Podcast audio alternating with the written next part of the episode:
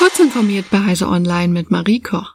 Die Bundesnetzagentur hat einen neuen Regulierungsrahmen für den Zugang zum Festnetz der Deutschen Telekom beschlossen. Die Behörde will den Zugang zu den neuen Glasfasernetzen flexibler regulieren als bisher das Kupfernetz. Am Montag hatte die EU-Kommission ihre Stellungnahme zu dem Mitte Juni vorgestellten Regulierungsrahmen abgegeben. Diese wurde in der vorgelegten Schlussfassung weitestgehend berücksichtigt, wie die Bundesnetzagentur mitteilte. Die Netzbetreiber bleiben durch die Bank kritisch. Mit der heutigen Entscheidung schaffen wir Rahmenbedingungen für fairen Wettbewerb und weiteren Glasfaserausbau, erklärte Klaus Müller, Präsident der Bundesnetzagentur. Die neuen Rahmenbedingungen unter dem Motto Regulierung Light will die Bundesnetzagentur in den kommenden Tagen veröffentlichen.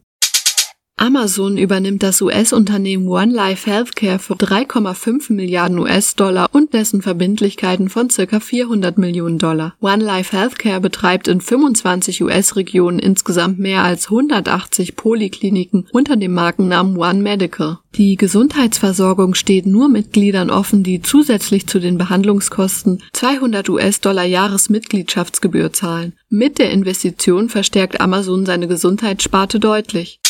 Facebook verbessert bei seinem sozialen Netzwerk die Übersichtlichkeit und den Zugriff auf Inhalte.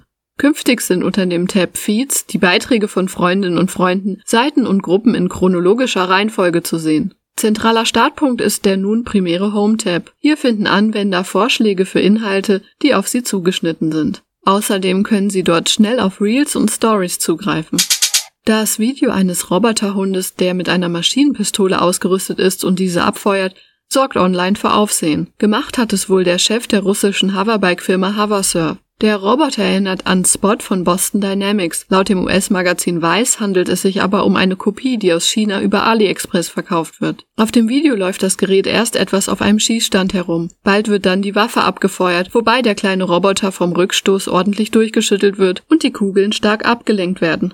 Diese und weitere aktuelle Nachrichten finden Sie ausführlich auf heise.de.